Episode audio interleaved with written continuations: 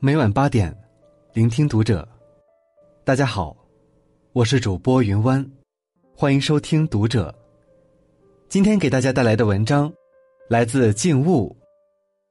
内心成熟的人，看谁都顺眼。关注读者新媒体，一起成为更好的读者。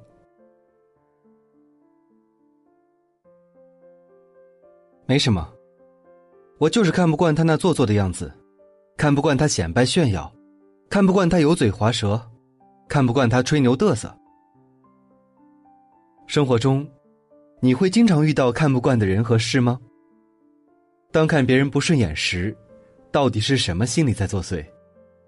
想要克服这种心理，又该从何做起？万千世界，无奇不有。勾勒出了丰富多彩的模样。著名哲学家罗素说：“须知参差多态，才是幸福的本源。”如果天空永远只是蓝色，我们便无法看到绚丽多彩的黄昏和晚霞。如果所有花朵都只有一个颜色，我们便看不到姹紫嫣红的春天。如果所有人都一个样，那这个世界该有多无趣！老子早就道出了这个本质：故有无相生，难易相成，长短相形，高下相倾，音声相和，前后相随，恒也。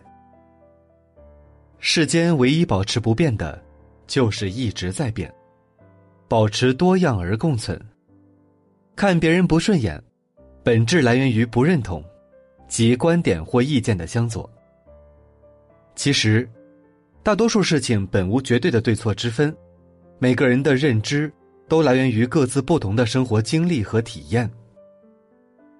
把自己的价值观当唯一，甚至固执的要求别人按照自己的标准行事，只要跟自己不同，便看不惯，这是狭隘和局限。正如，在正常人的认知里，一年有四季，众所周知。可蚱蜢春生秋死，一生只经过三季，从没见过冬天。在蚱蜢的认知系统里，一年也只有三季。相传，这是孔子弟子子贡和蚱蜢化身的绿衣人之间的故事，却说的颇有道理。我们讽刺别人见识短，不跟小人计较，但反过来想想，是不是自己眼光狭隘而不自知呢？越成熟理智的人，越能看到世间万物的多面性，便越能包容和尊重他人的差异性。正所谓君子和而不同，在具体的问题上不必奢求一致，但却不妨碍彼此之间互相欣赏。北宋两大名相都有此胸襟：司马光，保守派；王安石，改革派。两人互为政敌。彼此都认为对方的主张荒谬至极。司马光落魄时，皇帝让王安石评价司马光，王安石对其人品、能力、才学都给予了高度的赞赏，司马光因此得以全身安然而退。后来，王安石遭到弹劾时，皇帝询问司马光建议，他恳切地说：“嫉恶如仇，胸怀坦荡，忠心耿耿。”有古君子之风。后人将他俩的这段渊源美誉为“君子之争”。有利益之争的人尚且能如此，更何况在生活中，看不惯的大多是无关紧要之人呢？曾有学生问王阳明：“花在深山中自开自落，跟我的心有什么关系吗？”王阳明答：“你没看到这花时，花与心同归于寂。”你来看它时，花的颜色一时亮白起来。你说这花在不在你心外？眼中所见之物，其实是内心之物。也就是说，当总是看别人不顺眼，觉得别人全身都是缺点时，这些缺点也存在于这人身上。这在心理学上叫投射效应。诗人苏轼与僧人佛印是好友。有一天，他们一起坐禅。苏轼问：“在大师眼里，我像世间何物？佛印答：像一尊佛。苏轼打趣道：“但我看你倒像是一坨牛屎。”佛印笑而不语。苏轼认为自己占了上风，一回家便得意的跟妹妹说起这事。妹妹听了，扑哧一笑说：“哥哥，佛家讲究佛心自观，心中有佛，所见皆佛。有什么样的心境，就会看到什么样的人和事。眼里有光，目光所及皆是美意，内心无花，景似繁花。”与荒芜无差。当一个人这也看不惯，那也看不惯时，就该审视下自己，是否将生活过多的关注点放到了他人身上，将自身的价值感寄托在别人的行为和看法上，不就等同于将幸福放在别人的手上吗？看不惯他人，觉得无法理解他人，甚至因此看低别人，通过这种方式获得的优越感。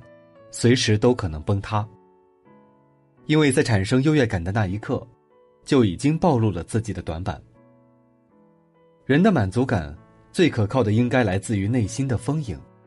若是心中有风景，懂得不断扩展自己的眼界，拥有百态的心境，便能看到百变的风景，眼前自然无是非。时光易逝，与其将时间耗费在看不惯他人上面。不如转头完善自身，因别人的生活不符合自己的标准，去横加指点，甚至要求别人应该怎么做，这是在要求别人满足自己，是一种自私。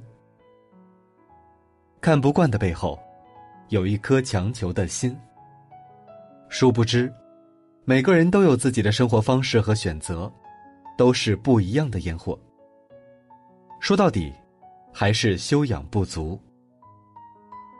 有修养的人，很少认为自己才是正确的、高级的，因为他们同时尊重他人的努力和选择。